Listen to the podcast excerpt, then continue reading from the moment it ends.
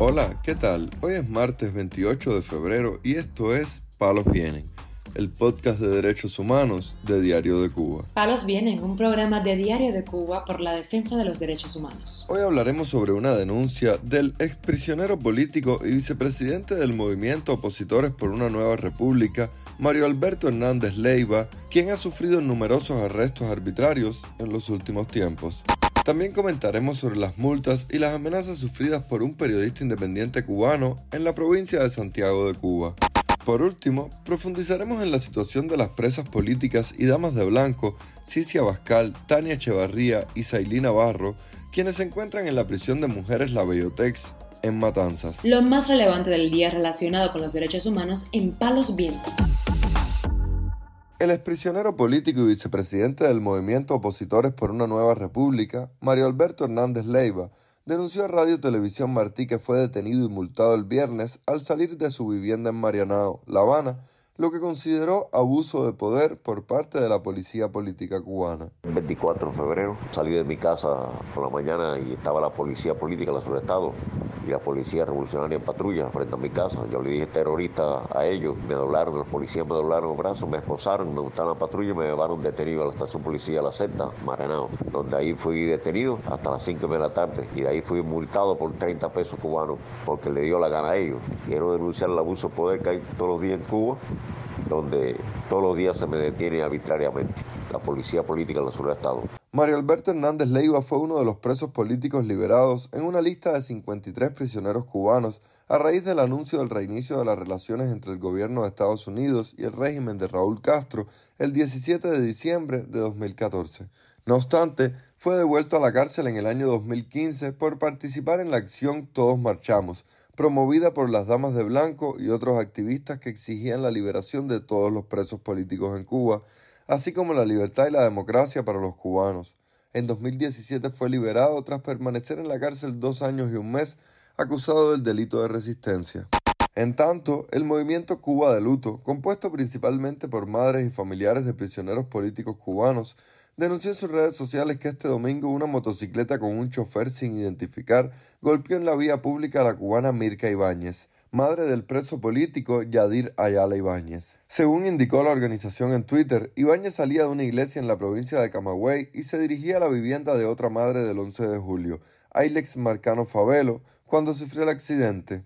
En tanto, el periodista independiente de la agencia audiovisual Palenque Visión, José Antonio López Piña, denunció públicamente el acoso de la policía política del régimen cubano, que lo hostiga con el impago de multas impuestas debido a su labor como reportero en declaraciones a Cubanet. Se personó la gestora de cobro y pago de multa enviada por la policía política, la seguridad del Estado, a exigirme que debía de pagar innumerables multas que le debo al régimen por ejercer mi labor como periodista independiente de la agencia audiovisual Palenque Visión. Es bueno agregar y recordar que desde el 2021, específicamente el 21 de julio del 2021, fui objeto de un allanamiento por fuerza represiva del régimen los llamados boinas negras, donde fui despojado de todos mis bienes que me acreditan como periodista independiente en la provincia de Santiago de Cuba y fui objeto de una detención arbitraria por más de tres días, donde perdí todos los medios de comunicación que me permitían ejercer la profesión de periodista independiente. Actualmente, el reportero y activista se encuentra bajo medida cautelar, acusado de instigación a delinquir por sus comentarios en las redes sociales acerca de las protestas antigubernamentales de julio de 2021.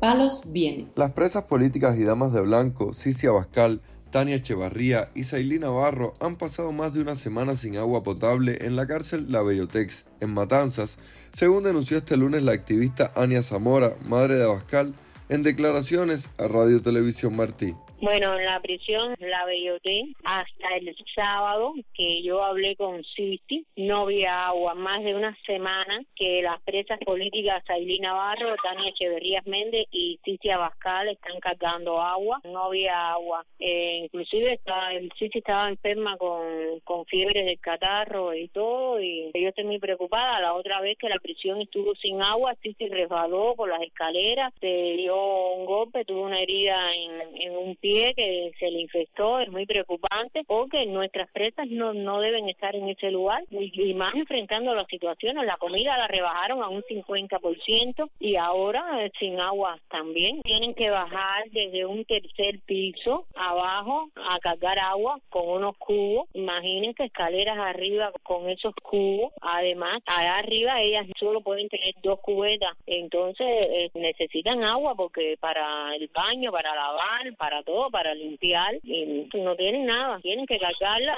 desde un primer piso hasta el tercer piso, escaleras arriba. El miércoles voy a la prisión que sí, sí viene visita y allí voy a, pedir una entrevista para ver qué, qué explicación me, me van a dar, porque ellos son responsables. Si la turbina se quemó, si pasó lo que pasó, ellos son los responsables de esas personas que tienen ahí y tienen que darle una solución a este problema. Abascal, la miembro más joven de las Damas de Blanco, recibió una sentencia de seis años de cárcel, mientras que Navarro y Echevarría fueron condenadas a ocho y seis años respectivamente.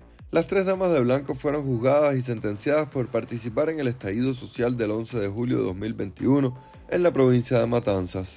En tanto, los opositores cubanos Berta Soler y Guillermo Coco Fariñas, ambos merecedores del premio Sájarov a la libertad de conciencia que otorga el Parlamento Europeo, advirtieron que permitir que el régimen cubano use a los prisioneros políticos como moneda de cambio sería un error político haciendo referencia a los crecientes rumores de que La Habana estaría negociando la escarcelación de los cientos de presos del 11 de julio a cambio de concesiones de parte de Estados Unidos.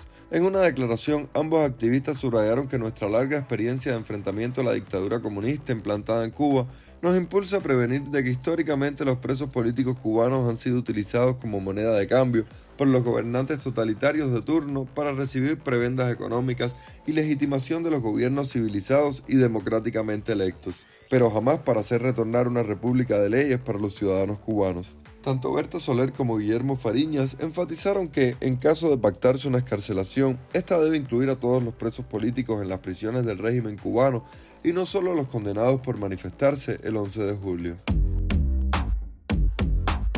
Palos Vienen, un podcast de derechos humanos de Diario de Cuba con la producción y conducción de Mario Luis Reyes. Muchas gracias por acompañarnos este martes en Palos Vienen, el podcast de derechos humanos de Diario de Cuba.